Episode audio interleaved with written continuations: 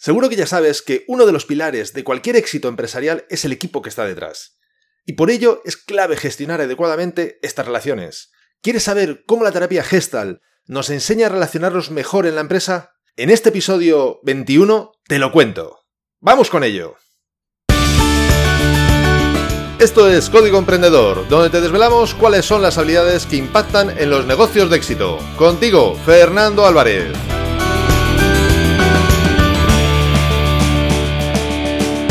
Aquí estamos, un episodio más, una semana más, siempre desde la trinchera, desde donde los emprendedores producen resultados, desde donde tiene lugar la acción.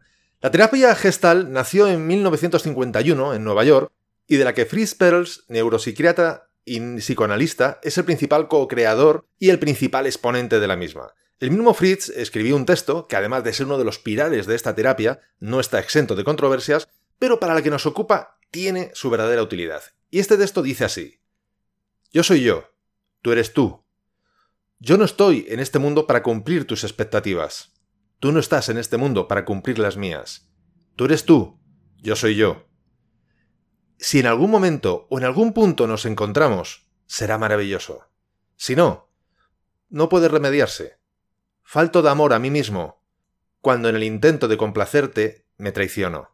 Falto de amor a ti, cuando intento que seas como yo quiero. En vez de aceptarte como realmente eres. Tú eres tú y yo soy yo. Fritz bueno, como se puede ver, eh, proclama nuestra individualidad, sin apegos, sin someter a nadie para que sea como deseamos, ni dejarnos someter, sino simplemente el poder ver a la otra persona tal y como es y relacionarnos desde ahí. En muchas ocasiones en la empresa, con colaboradores, con compañeros de trabajo o incluso con clientes, caemos en la necesidad de aprobación, en la necesidad de validación o en intentar que los demás sean como a nosotros nos gustaría y esto siempre termina llevando la relación a tener fricciones que, bueno, pues en general no nos ayudan, evidentemente. Pero por otro lado, es cierto que no podemos relacionarnos desde un punto tan individualista como este texto no, nos muestra, y de hecho hay, hay parte de la controversia ¿no? de, este texto, ya que en el trabajo, como en otros ámbitos de la vida, eh, cuando trabajamos juntos, eh, trabajamos mucho, mucho mejor y conseguimos, de hecho, mejores resultados. Y precisamente en este sentido, el maestro Zen Thich Nhat Hanh, nos regaló un poema al respecto de este texto de Perls, digamos que sería como una evolución actualizada a nuestros tiempos y a la comprensión que ahora tenemos de cómo es más sano interrelacionarnos. El poema dice así: Tú eres yo, y yo soy tú. ¿No es evidente que nosotros intersomos? Tú cultivas la flor en ti mismo para que así yo sea hermoso. Yo transformo los desperdicios que hay en mí para que así tú no tengas que sufrir. Yo te apoyo, tú me apoyas. Estoy en este mundo para ofrecerte paz. Tú estás en este mundo para traerme alegría. Thich Han.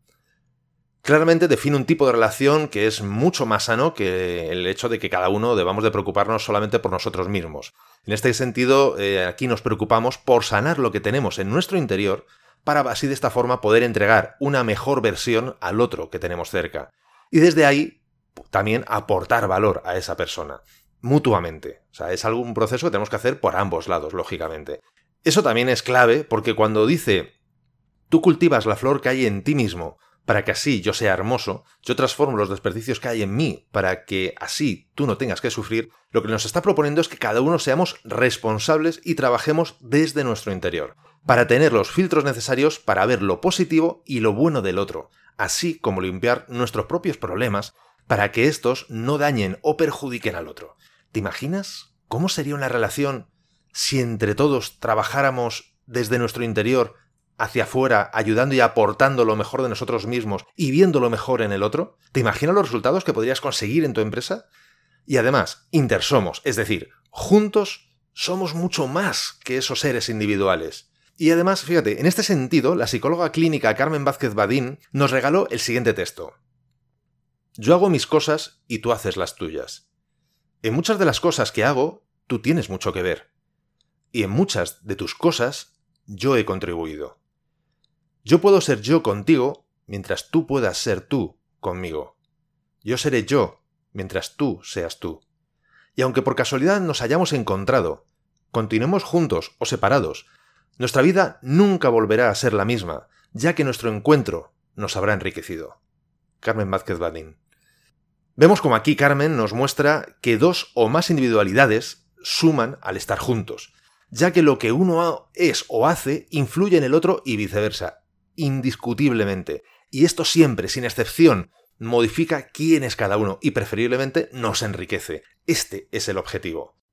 Si juntamos lo que nos expresan los tres autores, Fritz Perth, Thich Nhat Hanh, Carmen Vázquez Bandín, la enseñanza que podemos obtener es la siguiente. fíjate, es como si estuviéramos hablando en, en, tres fases, ¿no? Lo primero, lo más importante para disfrutar, el objetivo es para disfrutar de una relación más sana y beneficiosa en la empresa, por supuesto. En primer lugar, debemos de reconocer nuestra propia individualidad y la del otro, aceptarla, respetarla y valorarla por su propia e inequívoca belleza que tiene el hecho de ser única.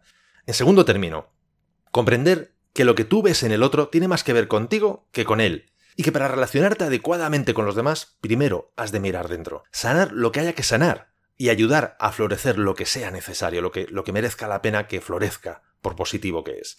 Y por último, reconocer y aceptar que aunque pese a tu magnánima individualidad, el estar juntos debe ser una experiencia enriquecedora. Para ello has de ocuparte de lo que tienes control, que es de ser una persona que aporte a los demás y que estés receptivo a lo que los demás puedan aportarte, sea lo que sea, y de esa forma facilitas que ellos también lo hagan. Si mantienes estas premisas como pilares de tus relaciones en la empresa y en tu vida incluso, podrás experienciar un cambio realmente importante en tu bienestar y por supuesto en los resultados que obtienes en tu desempeño. Como ves, eh, cualquier área del conocimiento y especialmente las que estudian el comportamiento humano nos aportan grandes aprendizajes y fantásticas recomendaciones para mejorar nuestras habilidades. Precisamente las habilidades que impactan en los resultados de tu negocio Sé, que muchas veces no, no, es fácil cambiarse uno mismo. Lo sé, lo he intentado y lo he hecho muchas veces. A veces con más éxito y otras, bueno, pues con, menos, ¿no? Y desde luego, menos aún es fácil cambiar los comportamientos de las personas que trabajan contigo, de tus compañeros, tus colaboradores o tus empleados, ¿no? Pero es posible.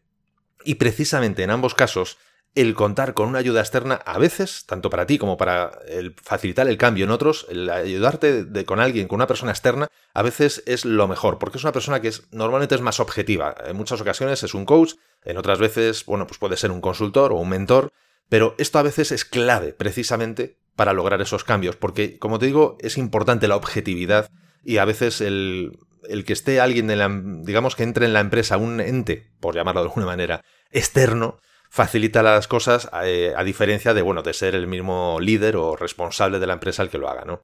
El mejor resultado empresarial siempre es el índice de bienestar que tienen las personas que trabajan allí. Esto no deberíamos de olvidarlo nunca. Y ya sabes que si te gustaría empezar bien el año, todavía estamos a tiempo de empezar bien el año, qué mejor forma de hacerlo que aprendiendo de las más de 100 acciones para multiplicar tus resultados que te muestro en mi book gratuito Multiplica por 100 Puedes bajártelo totalmente gratis en desdelatrinchera.com barra x100. Te dejo el link en las notas de este episodio. Además, te explico un método sencillo para aplicarlas, de forma que ya notes los resultados, incluso habiendo aplicado unas pocas de estas acciones que yo te estoy recomendando en el ebook. Por supuesto, ahora vienen las frases, pero antes de pasar a las frases eh, célebres que te traigo justo relacionándolos con el tema que tratamos hoy. Sí quiero decirte que en las notas del programa vas a tener los tres textos de los que hemos hablado, para que los puedas leer, para que los puedas repasar y, por supuesto, para que incluso te invito a que los, eh, copies, digamos, los imprimas y te los pongas en un lugar cercano para llegar hasta el punto de memorizarlos, porque creo que sería muy importante. Y como decía, hoy finalizamos el episodio con cuatro frases que nos las traen distintos autores. La primera de ellas es del escritor y empresario español Alex Rovira, y dice así. Si las relaciones humanas son sanas, hay pocas cosas más potentes que la amistad para tirar adelante por difíciles que sean las circunstancias. La segunda es de otro empresario escritor, en este caso norteamericano, del Carnegie. El interés, lo mismo que todo lo demás en las relaciones humanas, debe de ser sincero. Debe de dar dividendos no solo a la persona que muestra el interés, sino también a la que recibe la atención. Es una vía de dos manos. Las dos partes se benefician. La tercera frase nos la trae el neurólogo y escritor británico Oliver Sacks, y dice, Incluso una sola buena relación humana puede ser una tabla de salvación cuando surgen los problemas, una estrella polar y una brújula que nos guían cuando tenemos que navegar por un océano de dificultades. Y por último, la cuarta cita es del escritor estadounidense Jonathan Safran Foer. Hay tanta gente que entra y sale de una vida cientos de miles de personas. Tienes que mantener la puerta abierta para que puedan entrar. Pero eso también significa que debes de dejarles salir. ¿Te ha gustado este episodio de hoy? Si es así, te invitaría a que lo compartas en tus redes sociales. Estarás ayudando a otras personas a liderar su propia vida y, por supuesto, me estarás ayudando a mí a llegar a más personas. Porque juntos podemos hacerlos, juntos podemos lograr un cambio realmente grande, juntos podemos marcar la diferencia. Y si quieres dejarme un comentario o una valoración en Apple Podcasts, iBox o en cualquier otra plataforma desde la que me estés escuchando, te estaré muy, muy agradecido. Es otra forma de hacerme saber que estás ahí y que quieres que siga aportándote valor. Y ya lo sabes, el mejor momento para ponerte en acción fue ayer, el segundo mejor momento es ahora. Y esto ha sido todo por hoy, nos vemos en el próximo episodio, donde aprenderemos más sobre las habilidades que impactan en tu negocio. Y acuérdate de disfrutar, a no ser que tengas otros planes. ¡Hasta pronto!